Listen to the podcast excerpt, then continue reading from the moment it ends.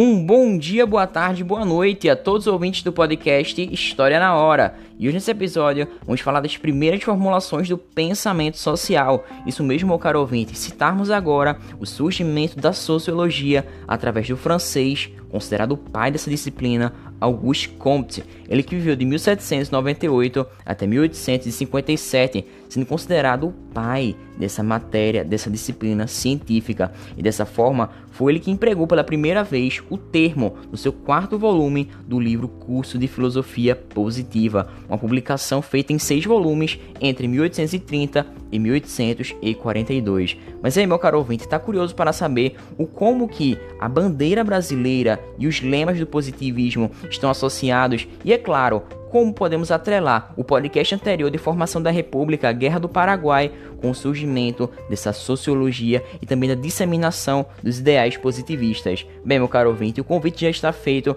e eu quero te chamar para mais uma viagem no tempo e sairemos do século 21 e iremos para o século 19. Mas sem mais delongas, vamos ao que de fato interessa. Então, acomode-se na sua poltrona, fique bem relaxado, bem tranquilinho, que o podcast vai ser bem gostosinho. E vamos de agora em diante falar de Auguste Comte, o pai da sociologia. Bem, o lema escrito na bandeira brasileira Ordem e Progresso tem inspiração em uma frase de Auguste Comte, o criador dessa filosofia positiva. E ele diz: o amor por princípio e a ordem por base, o progresso por fim. Dessa forma, Comte era crente que o funcionamento social deveria promover, trazer o bem-estar coletivo, e para isso os membros precisavam aprender desde crianças a importância de obedecer à hierarquia social.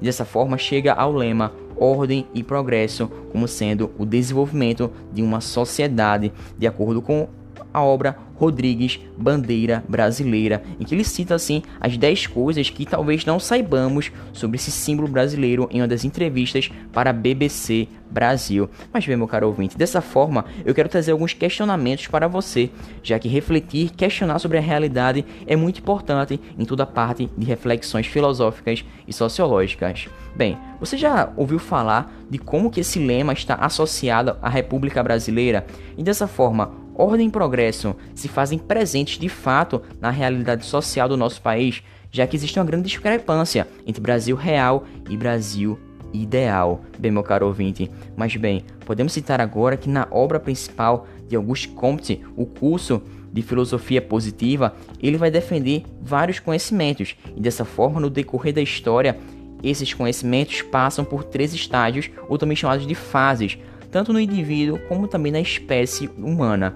O primeiro deles é o estado teológico, em que nele as pessoas atribuíam os fenômenos a causas mágicas, divindades ou até mesmo entidades sobrenaturais, ou seja, a mitologia e a religião serviriam como principal método do conhecimento.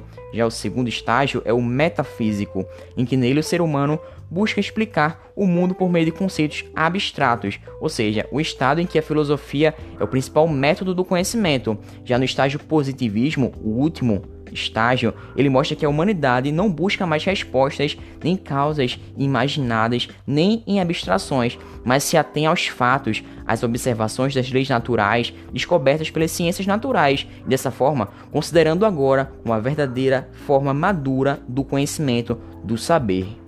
E é sob essa perspectiva que ele baseia a lei dos três estados, em que ele entende e considera ser uma evolução da humanidade, ou seja, compara as sociedades com o próprio indivíduo humano, já que este é dotado de infância, juventude e até mesmo maturidade.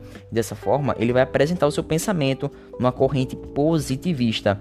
Dessa forma, ele vai assim conceber a sua visão sociológica, já que positivismo vem de positivo e considera que o conhecimento em sua forma mais avançada se baseia apenas nos fatos observáveis, concretos, ou seja, os fatos chamados de positivos. E bem, meu caro ouvinte, vale ressaltar que ele fez todas essas perspectivas, esses estudos aprofundados no seu contexto cultural. Mas bem, antes disso eu quero falar um pouco mais dessa lei dos três estados, já que no livro Curso de Filosofia Positiva, Comte vai dissertar, elaborar um argumento muito mais complexo sobre a concepção dessa lei dos três estados, já que ela é o fundamento desse pensamento positivista e vai representar uma teoria do conhecimento, mas também uma teoria sobre a própria história. E esse conhecimento propriamente dito seria o científico, conhecimento positivo, como o próprio Comte chamava. Dessa forma, a história, o estudo dos acontecimentos do passado, mas também do presente e que implicam no futuro, vão mostrar-se como um conhecimento das sociedades teria evoluído das noções teológicas, passando pelas metafísicas, até chegar no estado positivo, mais avançado, científico, maduro, desse ponto de vista natural. Dessa forma, o mesmo pode ser percebido na evolução de um indivíduo.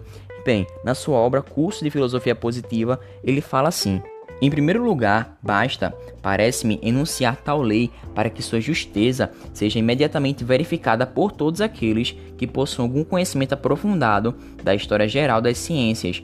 Não existe uma única, com efeito que, tendo chegado hoje ao estado positivo, não possa ser facilmente representada por qualquer pessoa como essencialmente composta, no passado, de abstrações metafísicas e, se remontar ainda mais no tempo, como inteiramente dominada por concepções teológicas. Teremos, infelizmente, mais de uma ocasião formal de reconhecer, nas diversas partes desse curso, que as ciências mais aperfeiçoadas conservam ainda hoje alguns traços muito sensíveis desses dois estados primitivos. Essa revolução geral do espírito humano pode ser facilmente constatada hoje, de uma maneira sensível, embora indireta, considerando o desenvolvimento da inteligência individual, o ponto de partida sendo necessariamente o mesmo para a educação do indivíduo e para o da espécie.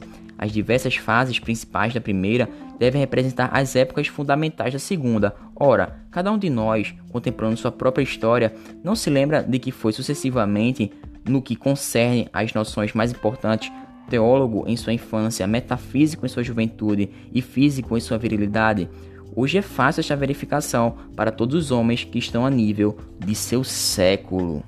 E a partir dessa leitura podemos perceber como que Comte via a sociologia como uma ferramenta capaz de compreender essa realidade social, ou seja, organizá-la sobre critérios científicos e assim promover o progresso e o bem-estar geral.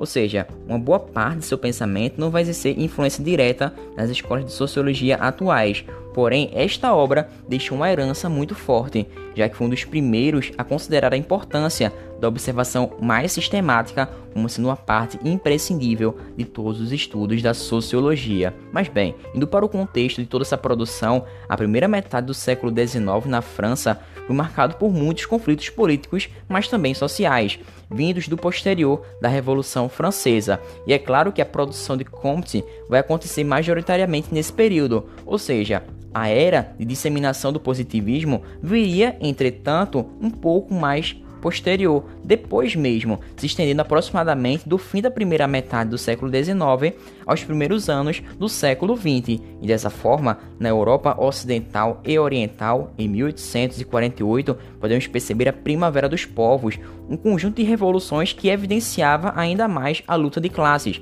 segundo o estudo de Karl Marx, fomentada através da exploração capitalista, além de ser esse foco argumentativo da obra O Capital. Bem, vale ressaltar que esses movimentos surgiram em virtude de crises econômicas e de governos autocráticos, e a onda revolucionária seria contida em menos de um ano pelas forças contra-revolucionárias. Mas bem, Dessa forma, a exceção desses eventos, como por exemplo na Guerra da Crimeia em 1854 e de um evento franco-prussiano no começo dos anos 1870, a era de disseminação e de maior influência do positivismo foi pacífica no continente europeu.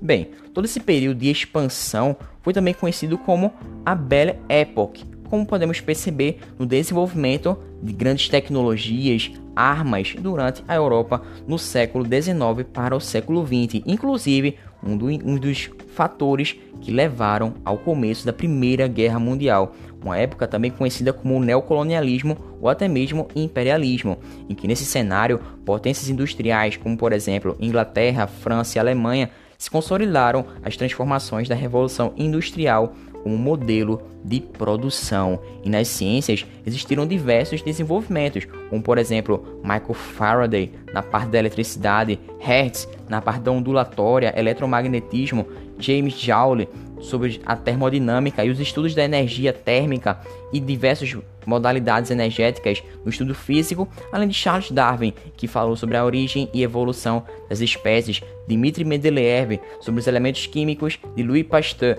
sobre a microbiologia e Antônio Meucci sobre os estudos da telefonia. E tudo isso contribuiu para diversas mudanças radicais no continente europeu, inclusive um aumento expressivo dos centros urbanos desse processo de urbanização. E é claro, favoreceu o crescimento de diversas riquezas. A medicina começou a contratar a ter diversas doenças infecciosas a serem combatidas, e dessa forma expandir a sua atuação. As tecnologias começaram a entrar nos lares mais abastados, mais ricos do continente europeu. E todas essas transformações possibilitaram um entusiasmo em torno da ideia do progresso humano. Uma bela época estava chegando em terras europeias.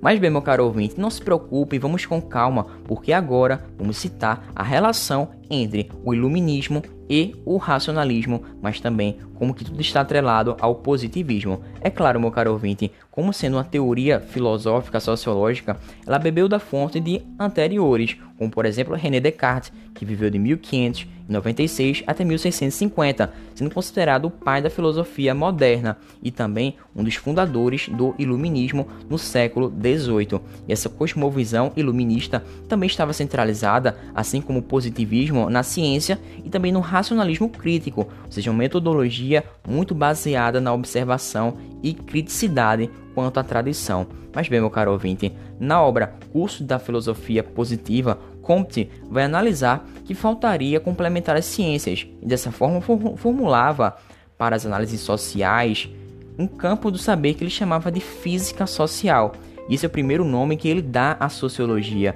E essa ciência ela teria um papel fundamental, primordial, já que ela estaria no topo de uma hierarquização das áreas do conhecimento.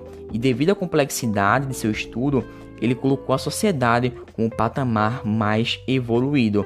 Dessa forma, ele compreendia que via, a partir de toda essa obra, a finalidade essencial do positivismo, que é trazer o desenvolvimento e a ordem social. Mas bem, como ele concebia as ciências.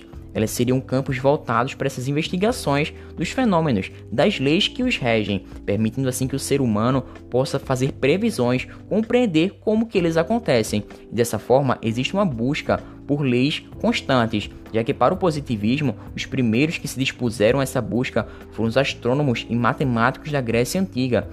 E dessa forma, podemos também relacionar, atrelar todo esse conhecimento a Francis Bacon, Galileu Galilei e René Descartes na Idade Moderna, que também procuraram fazer a mesma coisa, sendo considerados por Comte verdadeiros fundadores da perspectiva positivista. Ou seja, chegamos à conclusão do ver para prever, ou seja, um lema positivista, e que a previsão é que levaria os humanos a exercer o domínio sobre a natureza, ou seja, observá-la, compreendê-la e calculá-la para que possamos prever o que vai acontecer a posteriori. Mas bem, Comte possui uma visão restrita da ciência, já que, segundo ele, a pesquisa somente deve ser conduzida se fosse provada de antemão de sua utilidade prática. E bem, meu caro ouvinte, assim como a física rege as leis da sociedade, estuda todo o universo relativo ao movimento, por exemplo, a matéria e a energia, através das leis e regras científicas, da mesma forma, a física social ou também a sociologia iria prever o comportamento social e solucionar os problemas vindos da sociedade,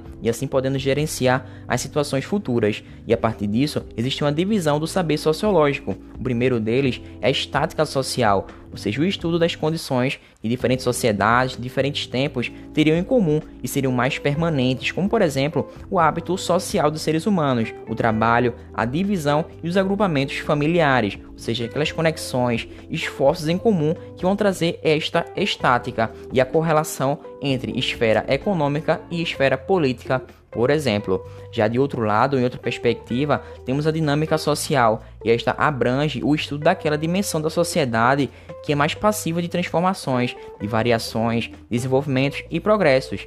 Seu desenvolvimento também seriam em três estados, vistos como leis científicas, atentando para uma sociedade europeia e fazendo um recorte de sua história. E Comte vai considerar que o primeiro estado estava relacionado à Europa medieval feudal, ou seja, do século V até o século XV. Dessa forma, o segundo período vai das reformas protestantes e católica até a Revolução Francesa.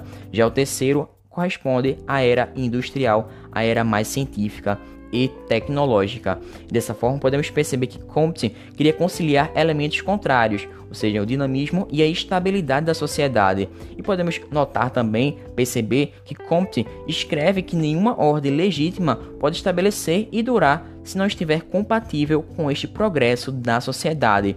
E ao mesmo tempo, nenhum progresso pode acontecer se não for compatível associado à ordem. Por isso, na nossa bandeira, ordem e progresso como lemas da sociedade brasileira e do positivismo tão influente no período republicano do nosso país, Tupiniquim. E desse modo, a dinâmica social vai se desenvolver de maneira harmônica quando há equilíbrio na estática social, ou seja, só existe progresso à medida que este está inserido em uma ordem estática social e vice-versa. Bem, meu caro ouvinte, aí você se pergunta: qual é a missão, qual é o objetivo da sociologia? Seria descobrir as leis naturais? Será que entender a ordem e o progresso de modo a propor uma sociedade neste caminho? Bem, aqui fica a dúvida que iremos ressaltar agora mesmo, porém de uma maneira um pouco mais superficial, porque o próximo podcast vai ser sobre essa influência de Saint-Simon e por que apenas no século XIX. Mas aqui fica uma palhinha para que você possa entender um pouco mais. Bem, posso me perguntar como Auguste Comte propôs a chegar ao conhecimento sociológico e também a definição de leis dos fenômenos naturais. Bem, meu caro ouvinte, para ele, três vias eram fundamentais para todo esse processo: observar, experimentar e formular uma metodologia. Isso funciona da seguinte maneira: bem, ele vai observar mediante a lei dos estágios, realizando assim experimentos, sem manipular os fatos e acontecimentos, procurando focar na descrição objetiva deles. E, por fim, estabelecer uma metodologia por meio da comparação entre sociedades e variados momentos históricos. Mas bem, meu caro ouvinte, o mais aprofundado eu vou trazer no próximo podcast. Então já te convido para mais uma viagem no tempo. Desde já te agradeço, meu caro ouvinte, por todo esse tempo que eu passei com você. Foi fundamental para mim ter a sua participação, porque sem você, você sabe que essa viagem no tempo não teria graça nem esse entusiasmo todo. Então, desde já, muito obrigado, até uma próxima, fiquem com Deus, valeu, falou!